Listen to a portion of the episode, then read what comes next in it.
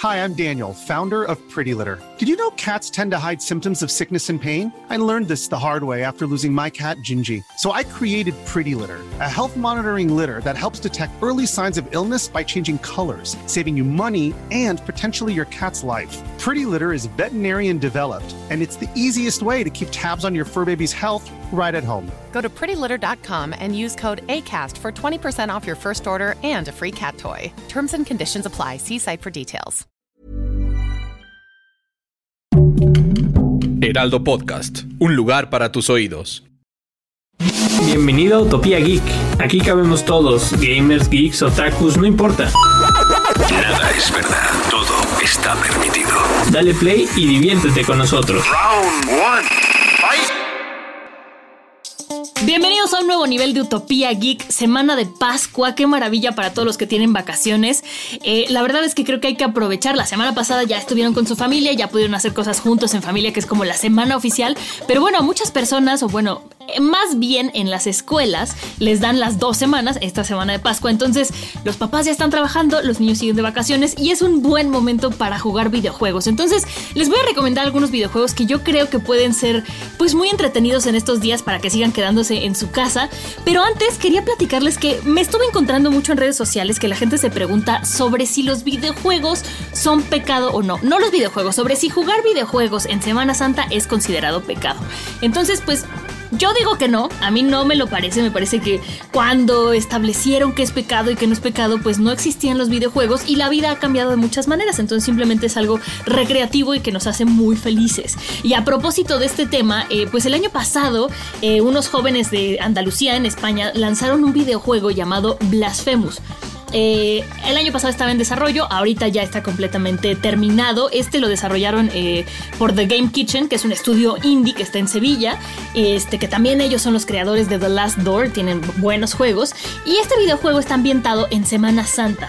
El héroe del videojuego es, pues nada más y nada menos que un un penitente que tiene que, bueno, pues eh, atravesar varias cosas y sobrevivir a sus peores pesadillas. Dentro de la ambientación en Semana Santa, pues vemos catedrales, vemos mezquitas, este, que son como el escenario principal de nuestra aventura.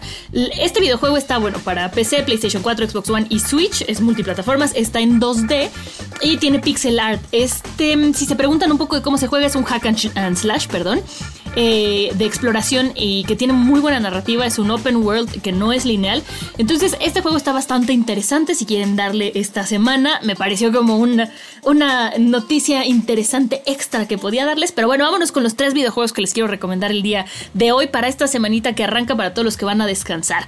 El primero es uno que acaban de lanzar que se llama It Takes Two que tiene algo que yo agradezco muchísimo, que es el modo cooperativo local. Eh, es un juego que tiene un gran sentido del humor, la verdad es que a mí me sacó varias risas. Eh, es un juego de plataformas y la historia trata sobre Cody y May, que son un matrimonio que pues se encuentra en una gran crisis, están a punto de divorciarse y deciden decirle a su hija Rose que se van a divorciar.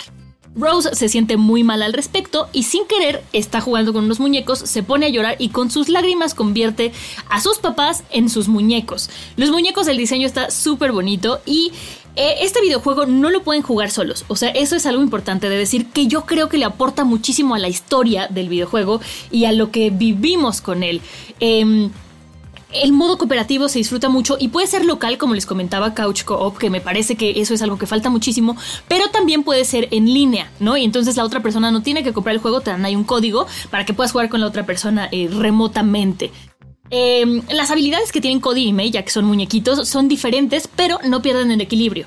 Eh, la historia la verdad es que es bastante entrañable y todo el tiempo quieres saber más. Ojo, no es un juego que digas, ay, pues me echo una partida con un amigo y ya. No, es un juego que te tienes que comprometer. Es como una campaña que vas con la persona con quien decidiste eh, empezarlo. Eh, no se quejen de que sea necesariamente cooperativo, dense la oportunidad de jugarlo así. No hay pretexto, puede ser con alguien en su casa o puede ser con alguien lejos y de verdad se van a pasar un muy buen rato. El segundo que les quiero recomendar es uno que ya habíamos hablado en algún momento que iba a salir en HIC, en el programa de tecnología y videojuegos del Heraldo de México. También ya platicamos eh, sobre este juego, que es Super Mario 3D World plus Bowser's Fury. Aquí no me dejarán mentir porque ya alguien por aquí lo jugó y me dijo que sí vale la pena. Para los que no lo ubiquen, este es un Mario clásico con un Mario nuevo en el mismo paquete. O sea, son, son muchas cosas. Es como este paso entre los videojuegos de antaño y las aventuras tridimensionales de, de, Mario, ¿no? Eh, este es el segundo paso y, bueno, Bowser Fury es el segundo paso y es uno muy bueno y muy contundente. No es un DLC. La gente pregunta, ¿no? De, ay, pues es que es un DLC y está muy caro. No, no es un DLC, es un juego completamente original, completamente nuevo y está dentro del mismo lanzamiento. Por eso vienen como en combo, pero no quiere decir que sea un juego chiquito o algo así. Em, yo me atrevería a decir que este es el primer videojuego open world de Mario. Y, eso es algo que yo no venía, veía venir por parte de Nintendo y la verdad es que se siente muy bien. Todavía está como entre lo clásico y lo nuevo, pero ya todo es como en el mismo mundo. Los niveles se inician como al cruzar un umbral. No hay pantallas de carga, no hay viajes a otro plano, no estás entrando y saliendo de niveles, más que con ese pequeño umbral que ni se siente. Es como un gran, gran mundo. Em, yo lo disfruté muchísimo. Me parece que se puede disfrutar eh, si están ustedes solos en su casa y si no, es un juego que se disfruta mucho tanto jugarlo como ver a alguien más jugar. Y si son amantes de Nintendo y si son amantes de Nintendo Switch, la verdad es que la van a pasar muy muy bien. Y el último juego que les quiero recomendar el día de hoy es un juego que lleva existiendo muchísimo tiempo, es exclusivo de Xbox, me da mucha pena recomendarles algo exclusivo de Xbox, pero bueno, así es la vida. Y creo que es un juego que la gente que lo juega lo adora y la gente que nunca lo ha jugado dice, ¿Qué es eso? ¿Qué cosa tan rara? Porque no cuenta con un tutorial, porque es extraño. Y me refiero a Sea of Thieves. Este es un juego...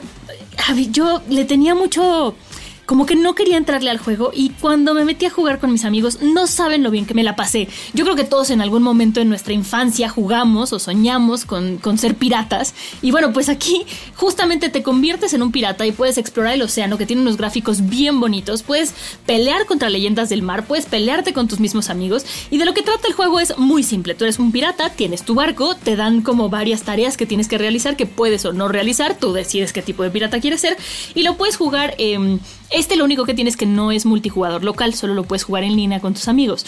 Pero entonces es muy divertido porque te pones tu headset, tienes el, micrófono y juegas con tus amigos, navegas, viajas, insisto, los gráficos son hermosos. Lo único que pasa con este juego, que creo que a muchos los aleja, pero, pero que si juegas con alguien que ya lo jugó es muy interesante, es que no tiene tutorial.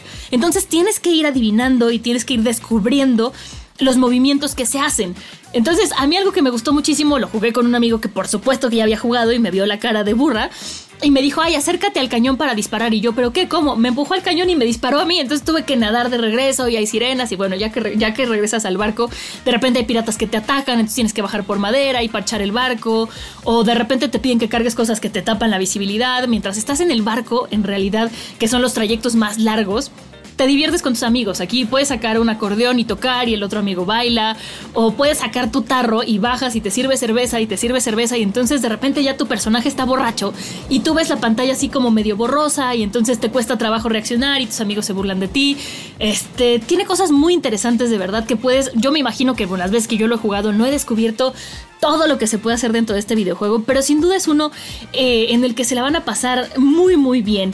Eh, este juego, además de que es muy divertido, puedes conocer gente, o sea, puedes conocer, jugar con otras personas que nunca habías jugado, puedes jugar con tus amigos, puedes armar tus bandos, entonces se los recomiendo muchísimo, lástima que no es Couch Co-op, pero bueno, es un gran videojuego. Y yo con estas recomendaciones me retiro. Eh, les deseo que tengan una gran semana de vacaciones, que se diviertan mucho y espero que jueguen alguno de estos videojuegos y nos comenten ahí en redes sociales qué les pareció. Nos escuchamos en el próximo nivel de Utopía Geek. Eso es todo por hoy. Recuerden, me encuentran en mis redes sociales como arroba 89 para que ahí me platiquen cómo les fue o me manden memes porque hay memes muy buenos de estos tres videojuegos. Y nos escuchamos en el próximo nivel. Adiós. Aquí termina este nivel de Utopía Geek. Te esperamos en el siguiente la próxima semana.